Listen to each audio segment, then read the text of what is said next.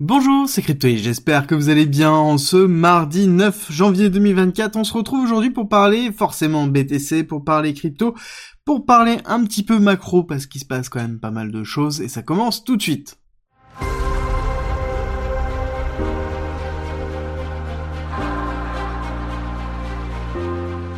On va commencer par le tweet de Gary Gensler qui nous annonce que l'ETF est validé.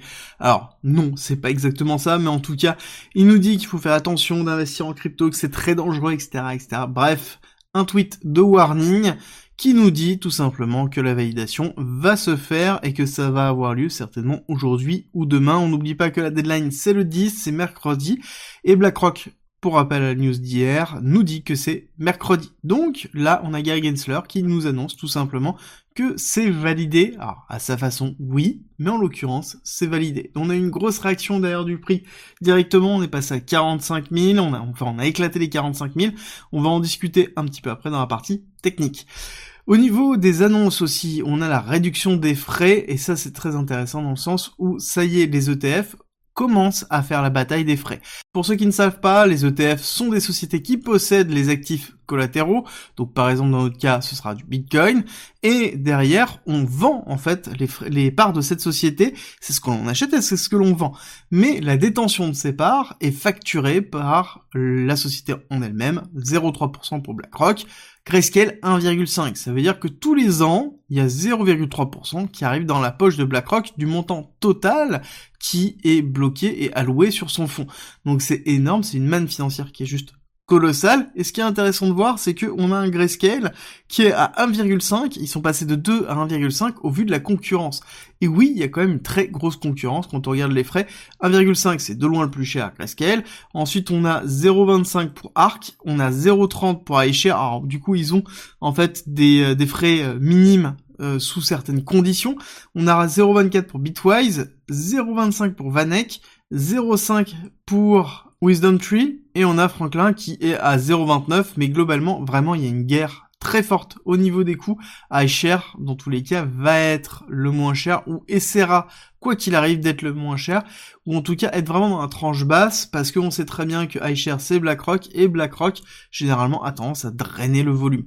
Donc on va être vraiment sur des frais très bas, pour pouvoir drainer un maximum de volume, parce que on regarde, on a quand même beaucoup de personnes qui sont positionnées dessus, donc on aura une guerre très forte. À savoir que lorsqu'il y aura le lancement du BTC, on parle du commencement du trading sur ce BTC, en tout cas sur ces ETF, qui seront très rapides.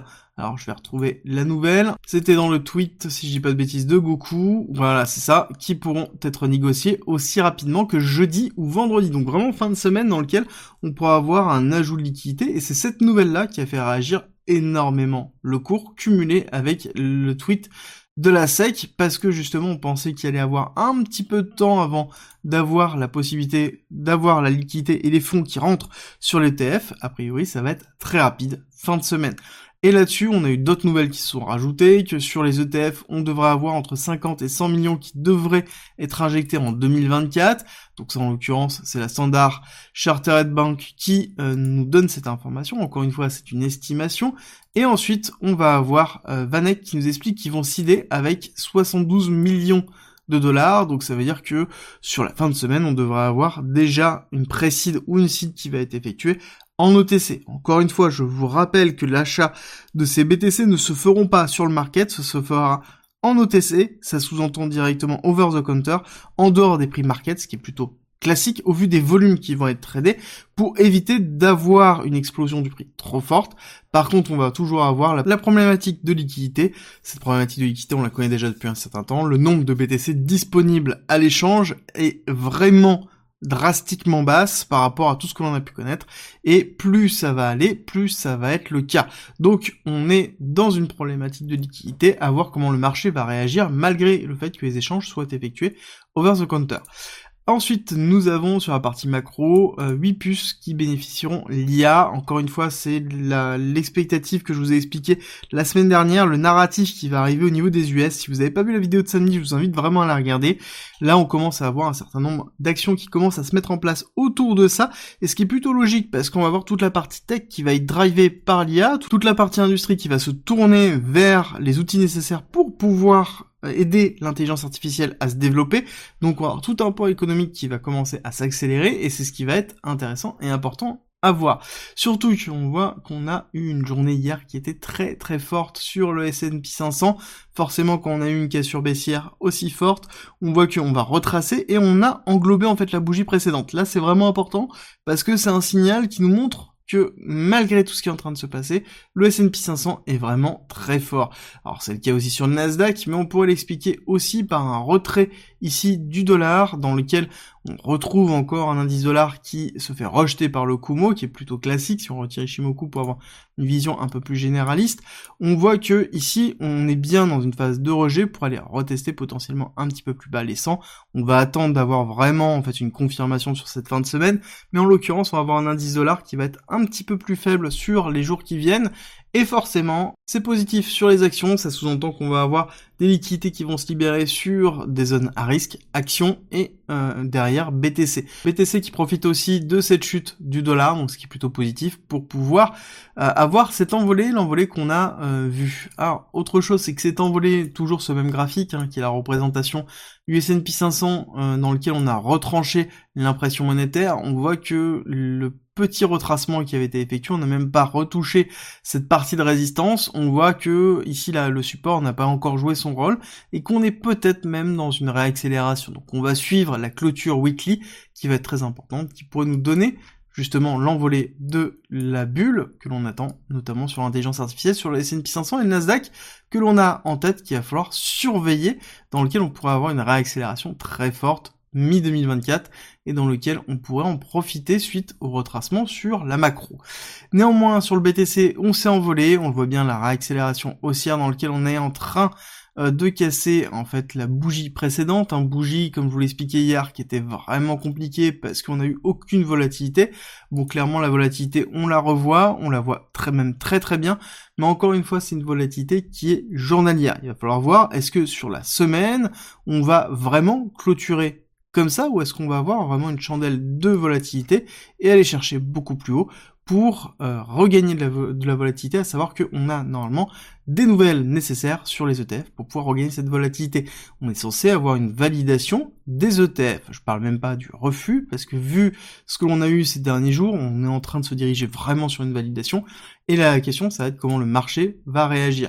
Là, on a une première réaction, une forme de consolidation. Est-ce qu'on est dans cette forme-là? Donc, sur réaction, extension, consolidation et ensuite retracement pour aller chasser les liquidités Ou est-ce qu'on va vraiment chercher ici plus que les 48 On voit qu'on n'a pas encore touché 48. On n'oublie pas 48, 51,5 sont nos targets. Hein. Si on dézoome, on voit très bien que c'est toujours le top ici qui a été laissé par Terra Luna, dans lequel on a eu la consolidation suite à la cassure de fin 2021, et ensuite sur janvier euh, ici 2022 jusqu'à euh, mars 2022, on a eu toute cette période d'euphorie et de retracement avec ici la cassure de Terra Luna, donc qui a fait vraiment très mal à l'écosystème crypto, alors que la macroéconomie à cette époque-là était plutôt positive et était même plutôt bullish euh, dans cette période avec un, fort retracement haussier dans lequel on a été pris à contre-pied par Terra Luna. La question va être, est-ce qu'on va aller rechercher cette zone de liquidité pour pouvoir euh, ici fermer l'ensemble des ordres qui avaient été laissés ouverts, pour ici soit structurer une forme de latéralisation dans les 51-52, pour soit faire un sales news et vendre, soit consolider pour continuer à aller chercher plus haut. Et à ce moment-là, on pourrait aller chercher relativement haut. Néanmoins, quand on regarde ce qui s'est passé, on a bien recassé cette zone-là. Ce qui est intéressant de voir, c'est que la zone de sel, on est bien allé la chercher. On a eu une très belle, euh, un très beau pullback qui a été effectué ici sur les 44 700. Là, on a eu un très gros signal. D'accord? Vraiment très gros signal sur cette bougie pour pouvoir euh, accompagner en fait la cassure dans lequel ici on n'a pas eu de distribution effective et surtout on n'a pas cassé en bas et consolidé en dessous de ça. Donc ça sous-entend que là on avait un très beau signal pour accompagner le mouvement. Et en même temps, c'est un petit peu normal quand on regarde ce qui s'est passé ici. On a eu euh, la partie de liquidation qui était attendue, hein, dans lequel on a liquidé toute cette partie-là avec cette accélération haussière. On a comblé la partie d'imbalance qui était là. Le fait que déjà on comble une partie supérieure de l'imbalance, ça sous-entend qu'on allait chercher la liquidité de ça. Là, on avait un premier indice, en fait, le fait qu'on ne s'arrête pas juste ici. Là, on avait un premier indice. Deuxième chose, qu'on fait le pullback et qu'on a une très belle réaction avec une chasse à la liquidité ici. Là, on avait une deuxième indication potentiel d'une chasse à liquidité supplémentaire. Parce que là, on avait forcément beaucoup de shorters qui sont positionnés.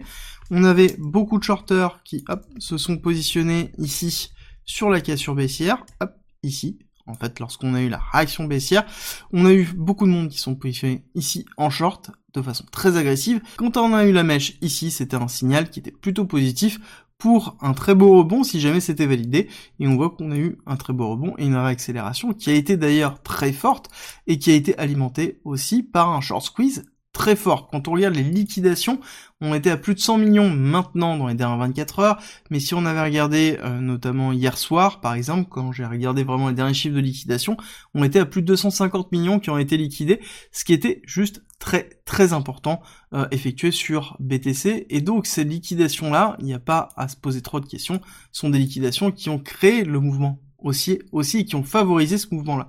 Et je pense que ça va être le cas jusqu'au 52 000. D'accord? 52 000 est vraiment un palier très fort et moi ce que j'attends dans tous les cas, ça va être de regarder la réaction du marché par rapport à la validation des ETF, parce que là, ça y est, plus ou moins, on n'a pas encore l'annonce officielle, mais on sait que ça va être le cas. Je pense que beaucoup de personnes aussi attendent non pas forcément la validation des ETF, mais attendent l'injection des liquidités qui vont être effectuées suite à la mise en ligne des ETF. Donc c'est-à-dire jeudi, vendredi, on va dire semaine prochaine.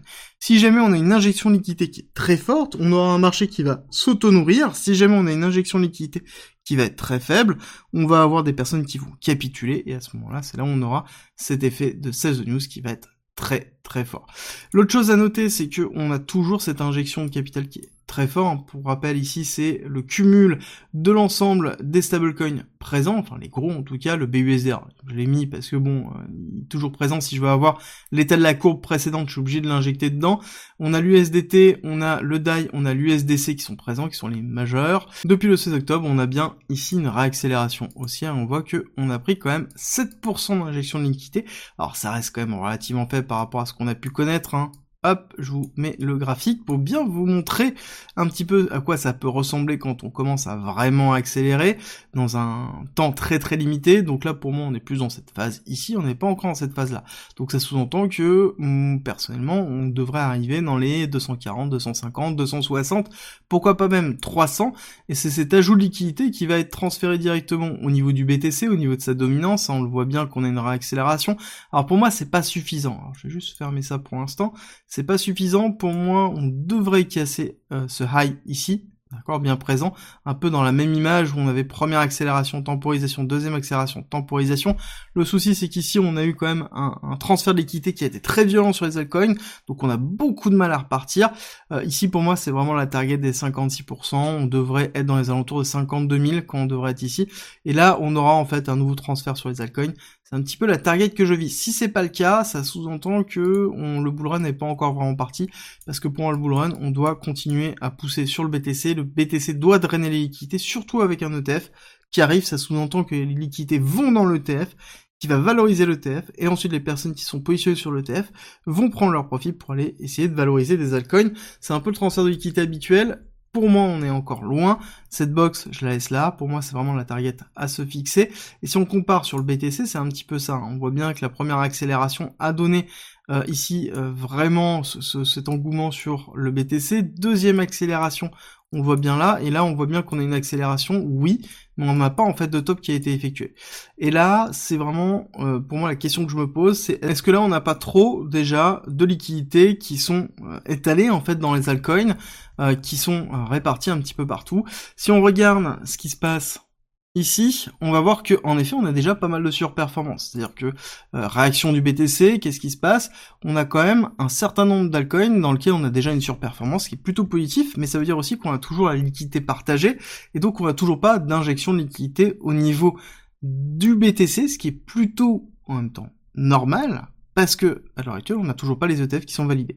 Donc, pour moi, ça va être la réaction de cette courbe lorsqu'on aura la validation que les ETF sont validés et que les ETF sont échangeables, où normalement on est censé avoir un déversement de liquidité. C'est ce que le marché attend. Donc, si on n'a pas de déversement de liquidité, ça sous-entend que la dominance n'éclatera pas à la hausse et donc à ce moment-là on aura en fait un signal potentiel euh, d'échec au niveau de l'injection de liquidité à travers les ETF et une surréaction du marché. Un petit peu, c'est un peu comment je vais surveiller ce qui se passe pour déterminer si oui ou non on se positionne. Au niveau de l'order flow, pas grand chose, hein. on a un tout petit peu d'open interest qui est en train de gonfler ici et ici, mais ça reste relativement faible, bien que quand on regarde ce qui se passe là, on voit bien que les CVD sont partis à la hausse, ça sous-entend que là on a quand même un signal d'agressivité, de retour d'agressivité du marché, ça reste quand même relativement faible, hein. on ne recasse pas en fait c'est top, et on a toujours ici le CVD spot qui est bien présent et ça c'est plutôt positif ça veut dire que on a des personnes qui achètent en spot et qui maintiennent le spot depuis en fait tout ce palier de latéralisation. On voit bien que là, on a un marché spot qui se tient beaucoup plus que le perpétuel. Et quand on voit ça, c'est plutôt positif. Généralement, on a plus tendance à avoir un perpétuel qui monte et un spot qui diminue, qui est plutôt négatif. Et là, c'est plutôt positif parce qu'on a une forme de reversal qui est en train de se faire. Ça veut dire qu'on a un positionnement spot qui est très agressif actuellement. Au niveau des liquidités, clairement, il n'y a pas grand monde qui se positionne ici. En levier, on le voit très bien sur cette map-là. On le voit très bien aussi ici sur la map qui se trouve là, dans lequel on a vraiment très peu de personnes qui sont positionnées. Le seul open interest vraiment à levier que je peux voir en ce moment, il se trouve ici, sur le CME, donc le Chicago Mercantile Exchange, qui est l'open interest des institutionnels en futur sur le BTC, dans lequel on voit que on a un afflux en fait d'open interest qui est en train de se faire, donc de futur, et que surtout il y a eu un mouvement qui s'est effectué hier dans la latéralisation. D'accord? On est passé de 5,75 à 6,21 euh, au niveau de l'open interest du CME au moment où on était dans la latéralisation. Donc c'est-à-dire des personnes se sont positionnées une fois que l'accélération était faite. Donc ça c'est intéressant de voir, ça sous-entend aussi qu'on pourrait avoir une liquidation sur le CME liée au positionnement si jamais on a un retracement qui est trop fort. Ça va être à surveiller sur cette fin de semaine. Comme je l'ai dit sur Twitter, faites attention, vraiment, si jamais vous n'avez pas un véritable risk management, si vous ne savez pas ce que vous faites, surtout n'intervenez pas et ne jouez pas sur les marchés dans les jours qui arrivent, prenez du popcorn, relaxez-vous, retirez-vous du marché regardez en fait ce qui va se passer, parce que ça va être très intéressant. Dans tous les cas, je pense qu'on aura beaucoup de manipulation, on aura beaucoup d'allers-retours, ce qui risque d'entraîner beaucoup de liquidation. Ne vous faites pas liquider, justement, profitez du spectacle, que ce soit à la hausse ou à la baisse, ça importe assez peu. Profitez-en tout simplement pour analyser ce qui se passe au niveau des cours, vous allez voir que vous allez apprendre énormément. C'est tout pour aujourd'hui. On se retrouve tout à l'heure à 13h30 pour parler d'Alephium, donc une crypto qui a surperformé sur ces derniers jours. On va expliquer pourquoi, je vous en avais déjà parlé. On va revenir sur tout ça. c'est à 13h30. N'oubliez pas avant de partir de me laisser un petit like et un commentaire pour soutenir, ça me fait toujours très plaisir. Et on se retrouve tout à l'heure.